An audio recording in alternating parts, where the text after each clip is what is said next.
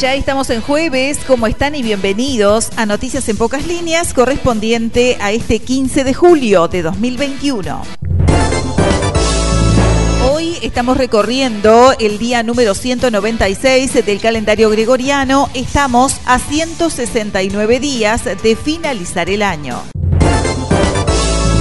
La Asamblea General de la ONU proclamó cada 15 de julio como Día Mundial de las Habilidades de la Juventud para divulgar la importancia de impulsar a los jóvenes a través de la adquisición de habilidades y destrezas que les permitan acceder al mercado laboral global. Se descartó la presencia de la variante Delta en 15 muestras de viajeros, restan más de 30 por analizar. Para el virólogo Gonzalo Moratorio es importante respaldar con políticas claras y también con recursos la vigilancia epidemiológica que hoy se realiza en base a donaciones.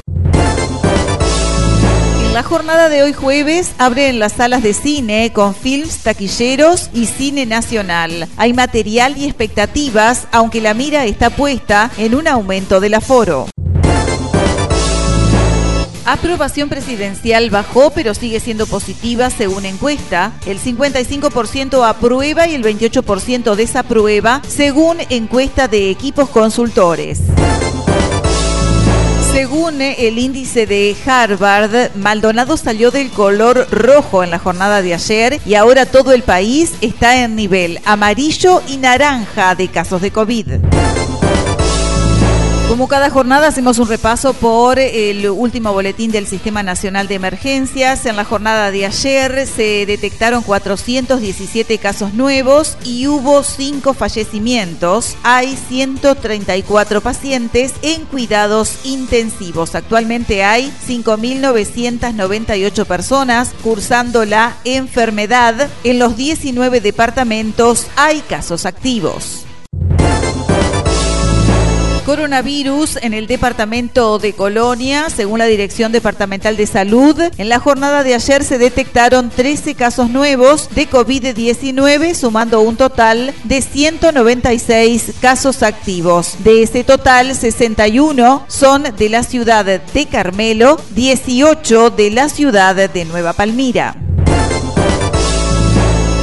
¿Qué dice el tiempo para los próximos días? Un fin de semana con caídas de temperaturas y vientos costeros. La jornada de hoy se prevé que se registren mínimas entre 7 y 5 grados en el sur del país, con bajas sensaciones térmicas y cielo nuboso.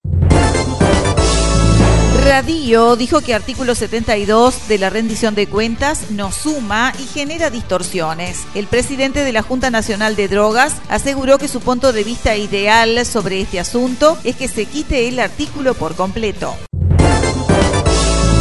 Robaron piezas de un museo en Mercedes, las vendieron y terminaron formalizados. Tres personas fueron imputadas por la fiscalía, pero no fueron a prisión, sino que deberán cumplir otras medidas cautelares.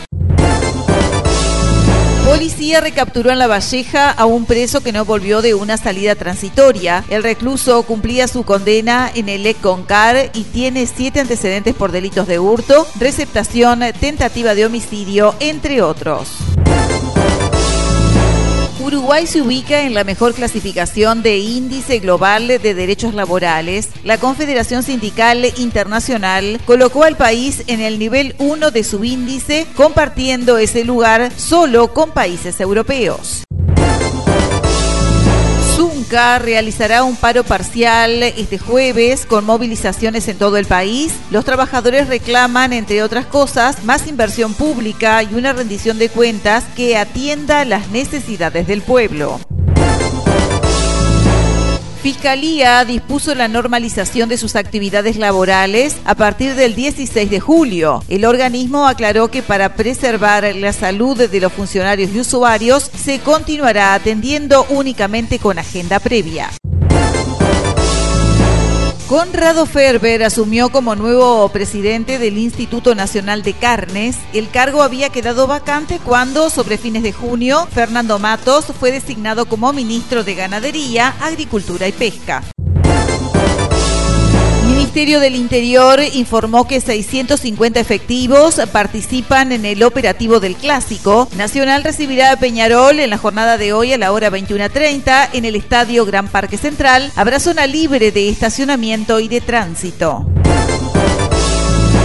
El Día de los Hijos ya tiene fecha, será el domingo 10 de octubre. La Cámara de Comercio y Servicios del Uruguay entiende que la iniciativa le hace bien a la economía y en especial a las pequeñas empresas. La fecha estipulada para sumar al calendario comercial nacional será el 10 de octubre, así lo informó el gerente Santiago Mació. Mació dijo que la fecha comercial tiene como objetivo beneficiar al comercio golpeado por la pandemia y que la iniciativa le hace bien a la economía en especial a las pequeñas empresas.